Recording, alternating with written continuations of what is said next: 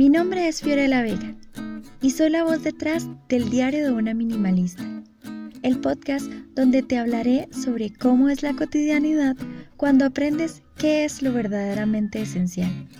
Además, te compartiré consejos y herramientas que te permitan encontrar significado y enfocar tu energía en el diseño de la vida que quieres.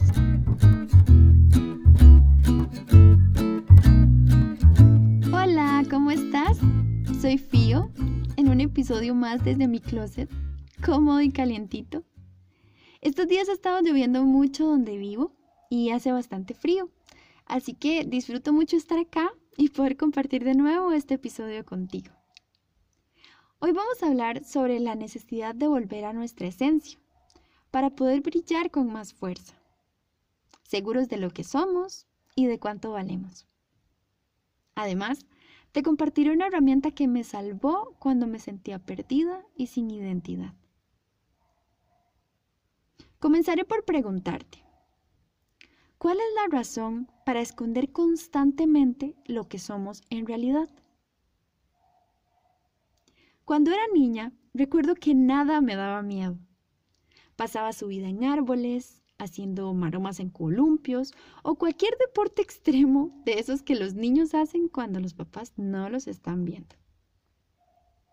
Me acuerdo también que no me gustaba para nada ver a la gente triste. Entonces solía hablar con las personas y compartirles mi ternura para hacerlos reír.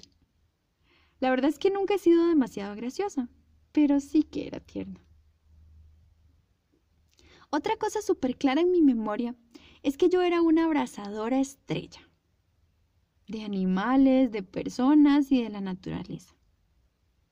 De hecho, y te prometo que esto no me hace sentir para nada orgullosa, una vez maté a un conejito pequeño porque lo abracé demasiado fuerte. Fue una experiencia muy triste, una mala acción con una intención muy linda. En fin, así era yo, valiente, compasiva y dulce. Pero con el paso de los años, comencé a sentirme insegura ante muchas situaciones. Empecé a sentir que ya no sabía cómo podía ayudar a otros. Y decidí evitar mucho contacto con las personas para no incomodar a nadie. En resumen, fui perdiendo mi esencia. Y es que la sociedad nos hace ocultarnos y pretender ser algo muy lejano a lo que somos nos enseña a crear diferentes versiones de nosotros de acuerdo a lo que se requiera.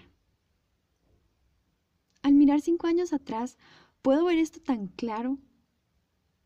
Yo tenía la capacidad de convertirme en la persona que los demás querían conocer, aunque esa, o más bien esas personas, no se parecieran en nada a mí. Podía fingir que me gustaban los cómics, por ejemplo, aunque jamás he leído uno o decir que conocía sobre fútbol, a pesar de no entender nada de lo que pasa en un partido. Imagina que llegué hasta a tener un color favorito que alguien más había elegido por mí. Suena súper falso, lo sé, pero en pequeña o gran medida a todos nos ha pasado esto, debido a que nos aterra ser rechazados. Tememos que nuestra familia, nuestra pareja o nuestros amigos nos rechacen, a tal punto que preferimos rechazarnos a nosotros mismos. Realmente es difícil entender cómo es que elegimos ser desleales a la persona más importante, o sea, nosotros, con tal de que el mundo nos acepte.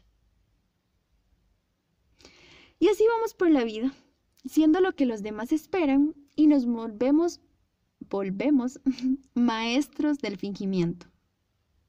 Hasta que un día nos damos cuenta que ya no sabemos quiénes somos.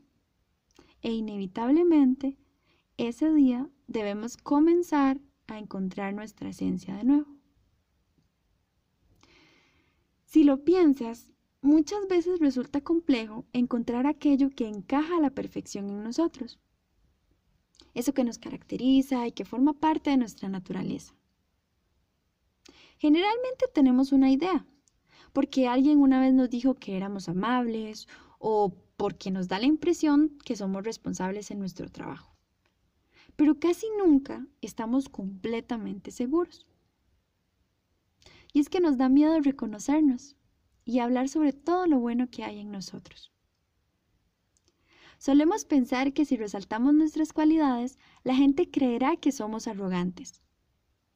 O caso contrario, que pensarán que somos inseguros y que solo queremos llamar la atención. Pero créeme, no hay arrogancia ni inseguridad en querer mostrar lo bonito que te hace ser tú. Debemos descubrirnos, es decir, dejar de cubrirnos quitar todo eso que llevamos encima, que nos carga, nos limita o nos desorienta en el camino. Todo lo que hemos puesto como un escudo o una máscara. Y por fin volver a lo que siempre hemos sido. Hace un par de años hice la herramienta que te voy a compartir hoy. Y a partir de ahí comencé a honrar mi esencia y ver la vida a través de ella. El ejercicio es muy sencillo y tan solo vas a requerir un lápiz y una hoja de papel. Por favor, pon pausa un minuto y ve por ellos. ¿Sí? Listo. Ahora te pido que busques un lugar tranquilo. Puede ser tu cuarto, algún espacio verde en tu casa o el cómodo sillón de la sala. El secreto es que te sientas cómodo y que nadie te interrumpa durante 10 minutos. Ahora sí, cierra los ojos y piensa en cinco personas que admires, valores y respetes mucho. Pueden ser personas que tengas o hayas tenido en tu vida, pueden estar vivas o no, Inclusive pueden ser personajes bíblicos, históricos o de fantasía. Recuerda que el requisito es que los admires, los valores y los respetes. Trae a tu mente a esas cinco personas.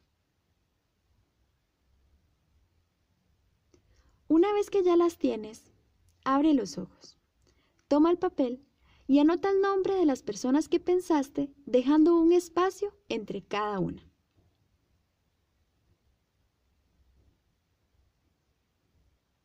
Ahora, anota junto a cada nombre tres cualidades que admiras, valoras y respetas de esa persona. Por ejemplo, yo anoté a María, a Pablo y a Natalia. De María admiro su valentía, su perseverancia y su liderazgo. De Pablo admiro su inteligencia, su honestidad y su carisma. Y de Natalia admiro su sensibilidad, su determinación y su seguridad. Creo que se entiende la idea, ¿verdad? Como aclaración importante, te cuento que una misma cualidad puede repetirse en varias personas. Mientras sea algo que admires, puedes escribirlo. Pausa nuevamente el audio y anota las tres cualidades de las personas que tú elegiste.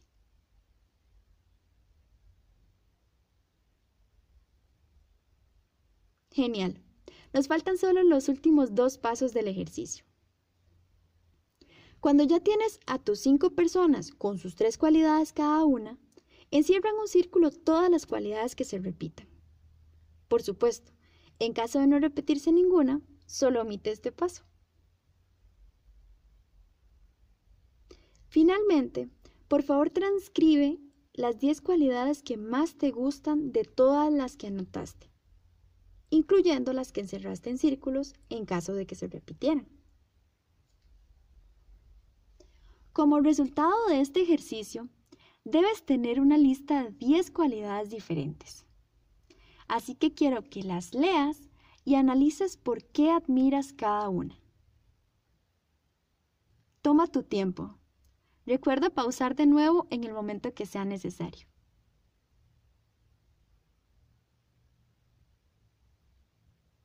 Listo. Y bueno, Fío, ¿qué tiene esta lista especial? Pues realmente lo tiene todo de especial. ¿Sabes por qué?